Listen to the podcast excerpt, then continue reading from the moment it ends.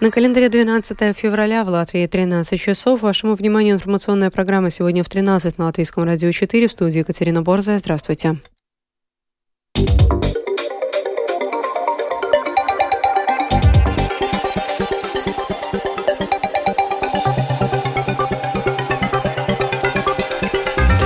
В этом выпуске. В Латвии зарубежные инвестиции выросли на 30%. Крестьянский Сейм пока не планирует требовать отставки министра сельского хозяйства. Израиль начал операцию в Рафахе. Теперь подробнее об этих и других событиях.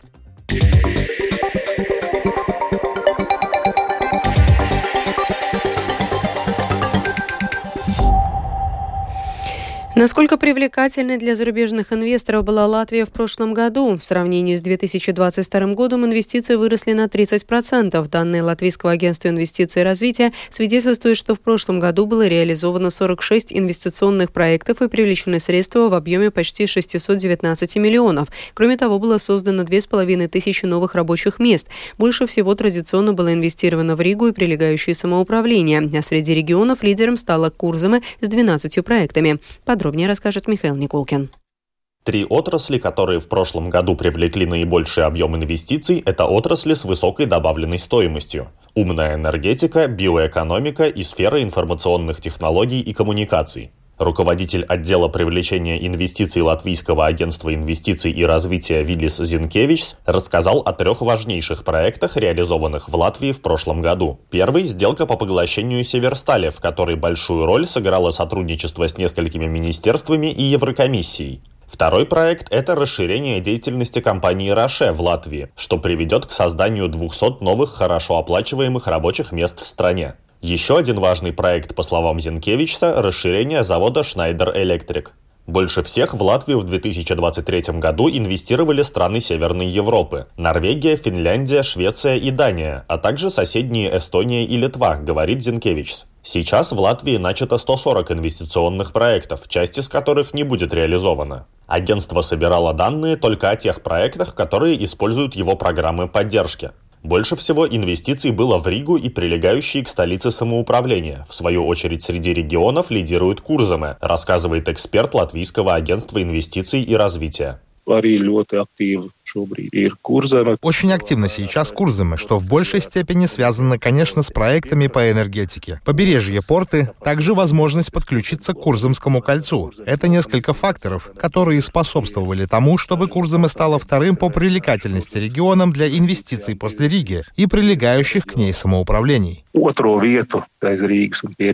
Председатель правления Совета иностранных инвесторов Злата Элксненя Защеринска рассказывает, что накопленных зарубежных инвестиций в Латвии на 10 миллионов меньше, чем в других странах Балтии. И это говорит о том, что инвестиционная среда у нас не такая привлекательная, как в соседних странах. На привлекательность для инвестиций влияют и внутренние факторы, и, к сожалению, Латвия здесь не выполнила очень много домашней работы, на которую нужно бы обратить внимание. Одно – это то, что нужно больше вовлекать наших людей в экономику, в бизнес и рабочий рынок. Второй пункт – это эффективное государство, чтобы административная нагрузка была низкой. Третье – рынок капитала. На мой взгляд, очень важно доказать новым инвесторам, что это земля, где есть рынок, в который можно вложиться. И, конечно, по последний, но не менее важный вопрос – это снижение уровня теневой экономики. Она оказывает разрушительный эффект и на доходы от налогов, и на культуру честной конкуренции. Поэтому эти четыре домашних задания важны для правительства. Элксненя Защеринска также подчеркивает, что почти половину налогов в Латвии уплачивают предприятия с зарубежным капиталом. Поэтому важно не только привлечь новых инвесторов, но и делать все возможное, чтобы уже имеющиеся в стране инвесторы продолжали стали вкладываться в экономику государства. Михаил Никулкин, Дайна Заламане, служба новостей Латвийского радио. Фермерская организация «Крестьянский Сейм», которая вместе с протестами фермеров в других странах Европы мобилизовала латвийских фермеров, пока не планирует требовать отставки министра сельского хозяйства Арманса Крауза. Как заявила латвийскому радио зампредседателя Крестьянского Сейма Майра Дзелскала и Бурмистра, за год сменилось три министра, поэтому еще одна смена не приблизит исполнение требований фермеров.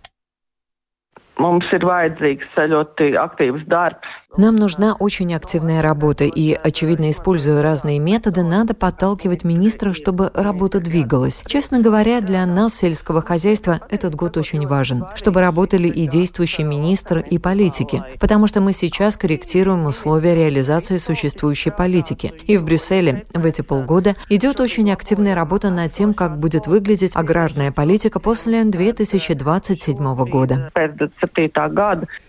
В Латвии выявлено 15 случаев мошенничества со средствами ЕС, предназначенными для сельского хозяйства. Вынесено два обвинительных приговора. Хотя сами фермеры утверждают, что мошенничество невозможно, поскольку для того, чтобы получить средства ЕС, необходимо найти собственное софинансирование. Уже имеющиеся судебные решения свидетельствуют об обратном. Первый приговор, которого Европейская прокуратура добилась в Латвии, был связан с мошенничеством на сумму более 100 тысяч евро в рамках закупки в конкурсе на строительство двух теплиц. В ближайшее время самоуправление Даугавпилса начнет рассмотрение бюджета на 2024 год. Известно, что бюджет будет крайне тяжелым, но зато без дефицита. За счет чего удалось достичь такого результата, рассказала наш даугавпилский корреспондент Лариса Кириллова первую очередь за счет перераспределения средств, ну и, конечно же, за счет жесткой экономии. Как отмечает руководство самоуправления, это позволит надеяться на привлечение инвестиций со стороны, а также получение из европейских фондов финансирования на реализацию определенных проектов. В этом году самоуправление будет обеспечивать только свои основные функции. Никаких новых проектов за счет муниципалитета в 2024 году в Даугупилсе реализовано не будет. Э, если мы говорим об экономии в рамках бюджета, то речь идет о том, чтобы повысить э, стоимость билета в автобусе и в трамвае с 70 центов до 1 евро. А для пенсионеров стоимость проезда может увеличиться с 20 центов до 50 центов. Единственное, кто будет ездить бесплатно, инвалиды первой и второй группы, а также школьники. Также с 1 января этого года было введено софинансирование родителей родителей школьных обедов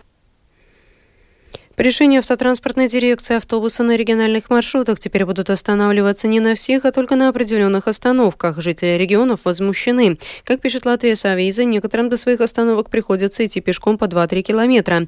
На ажиотаж в соцсетях отреагировал министр сообщений Каспер Бришкинс. Он написал, что подобная ситуация абсолютно неприемлема. Было бы логично и гуманно высаживать пассажиров в нужных им местах. Мы работаем над тем, чтобы внести изменения в правила Кабинета министров. Я также более понимающего отношения со стороны перевозчиков, указал министр. В Ригу приходит все больше современных технологий. Столичные общественные туалеты начинают приходить с оплатой монетами на оплату платежными картами. Подробнее об этом решении программе «Домская площадь» рассказал руководитель Комитета Рижской думы по жилищным вопросам окружающей среде Вестур Зепс. Главная цель – обеспечить максимально большое число доступных публичных туалетов, и современные технологии приходят в городскую среду все чаще. С сегодняшнего дня более чем в 17 туалетах начнут работать посттерминалы, в которых можно расплатиться расчетной картой. Цель этого решения – как расширить сеть общественных туалетов, и плата – это одно из решений по поддержке и обеспечению туалетов. А посттерминалы введены, чтобы заменить старую систему с монетами, которая очень часто привлекала хулиганов и ее ломали журнале. Также монеты все больше уходят из оборота. Теперь очень просто можно попасть в туалет, используя расчетную карту. Также мы планируем ввести для школьников бесплатное решение. Инвестиции в установку посттерминалов составляют около 20 тысяч евро, а стоимость посещения туалета будет 50 евроцентов.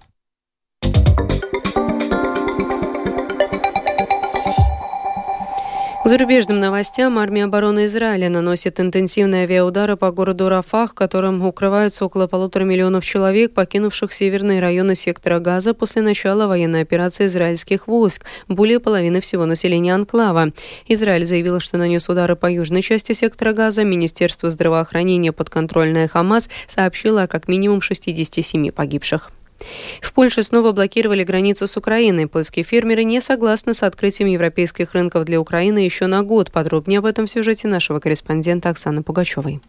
Польские фермеры третий день блокируют три пункта пропуска с Украиной. Они заявляют, что собираются перекрыть дорогу еще на двух оставшихся, а также заблокируют автомагистрали в отдельных воеводствах. Ситуация на пунктах пропуска сложная. Забастовщики пропускают по одной фуре в час. Легковые машины на некоторых пунктах пропуска тоже блокируются. Украинцам советуют искать объездные пути. Об этом рассказал Андрей Демченко, представитель государственной пограничной пограничной служби України. Фактично одиниці транспортных засобів вантажных. Фактически единицы грузовых транспортных средств сейчас пересекают границу. Когда началась блокировка движения, не пропускали даже легковые автомобили и автобусы. Поэтому, если есть возможность, тем, кто на автомашинах, лучше выбрать для себя другой путь.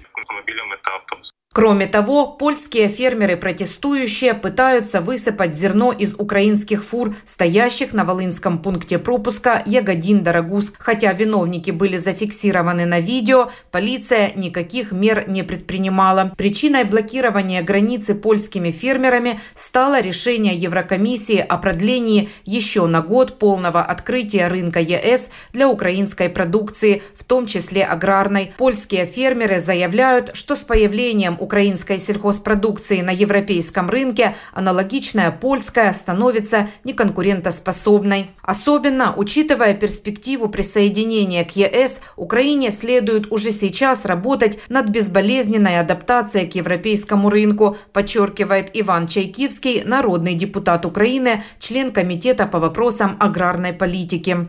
Нам потрібно вже напрацьовувати точки дотику. Нам необходимо уже нарабатывать точки соприкосновения, там, где мы можем быть заинтересованы в сотрудничестве с европейскими фермерами. Это очень важно, чтобы мы своим рынком не вредили европейскому рынку, а европейский рынок не вредил украинскому рынку украинскому рынку. Забастовка на польско-украинской границе, поскольку у нее на польских фермеров есть разрешение, будет длиться до 10 марта. Оксана Пугачева, специальный украинский корреспондент службы новостей Латвийского радио. В Финляндии бывший премьер-министр Александр Ступ победил во втором туре президентских выборов. Стубу противостоял бывший министр иностранных дел Финляндии Пека Хаависто. Разрыв между Стубом и Хаависто составил чуть менее трех процентных пунктов. При этом участие в досрочном голосовании приняли более 70% избирателей, продолжит Рустам Шукуров. После подсчета всех голосов стало известно, что бывший премьер-министр, член правоцентристской национальной коалиционной партии Александр Ступ набрал 51,4% голосов, а бывший министр иностранных дел Пека Хависто – 48,6%. Близкий результат не является сюрпризом, поскольку в первом туре разрыв между Стубом и Хависто составил менее 2% пунктов. Последние опросы перед вторым туром свидетельствовали, что Хависто сокращает разрыв со Стубом. Стуб и Хависто после выхода во второй тур договорились, что победитель на президентских выборах посетит избирательный штаб проигравшей стороны, что Стуб и сделал после того, как стало понятно, что он одержал победу на выборах. Продолжит Пека Хависто. Александр, Я скоро дам тебе слово, Александр, но сначала хочу поблагодарить весь твой предвыборный штаб. Это была честная кампания, никакой грязи не было. Финская демократия основана на том, что у нас есть волонтеры, которые проводят хорошие предвыборные кампании. Мы передаем привет команде Алекса и участникам их победной вечеринки. Ступ, в свою очередь, поблагодарил Хависто за совместно пройденный предвыборный этап. В стенах общественного СМИ мы пожали друг другу руки и даже немного обнялись. Это была бы гораздо более тяжелая гонка для нас обоих, если бы мы не были такими хорошими друзьями и не уважали бы друг друга. Ты один из лучших людей, которых я когда-либо встречал. Финляндия с началом российского военного вторжения в Украину отошла от традиционной политики нейтралитета и баланса между Востоком и Западом. В апреле 2023 года она присоединилась к НАТО, приняла решение о размещении на своей территории американского военного контингента. В ноябре 2023 года Финляндия полностью закрыла сухопутную границу с Россией на фоне наплыва нелегальных мигрантов. Этот шаг поддержал новоизбранный президент Финляндии. Ступ выступает за расширение санкций в отношении России. Он также уже заявил, что не собирается вступать в диалог с президентом России Владимиром Путиным. Я думаю, что довольно очевидно, что трудно вести какой-либо политический диалог с Путиным, пока Россия ведет агрессивную войну против Украины. Поэтому я не вижу какой-либо связи ни с Путиным, ни с российским политическим руководством в ближайшем будущем. Конечно, мы все хотим найти путь к миру, но мне кажется, что в данный момент этот путь лежит только через поле битвы. И нам нужно сосредоточиться на поддержке Украины, дать им средства, боеприпасы, оружие и путь к членству в ЕС и НАТО. Вероятно, это лучший сдерживающий механизм, который мы можем задействовать. Следует отметить, что Ступ станет 13-м по счету главой северного государства. Он должен вступить в свою должность 1 марта. Рустам Шукуров, служба новостей Латвийского радио. О погоде в завершении. Ближайшие сутки на территории Латвии ожидается пасмурная погода, временами осадки, преимущественно снег, ледяной дождь, местами ночью видимо сильное обледенение. Дороги будут скользкими, в отдельных районах образуется туман. Ветер юго-восточный, восточный 4-9 метров в секунду. Днем на западе ветер будет западного направления. Температура воздуха в течение суток по Латвии от плюс 2 до минус 3 градусов, на севере видимо до минус 5. В Риге также будет пасмурно, временами снег, мокрый снег, дороги тротуары будут скользкими. Ветер юго-восточный Восточный, восточный 4-7 метров в секунду. Температура воздуха в течение суток в столице 0 плюс 2 градуса. Медицинский тип погоды второй благоприятный. Это была программа сегодня в 13-12 февраля. Продюсер выпуска Елена Самойлова провела Екатерина Борзая.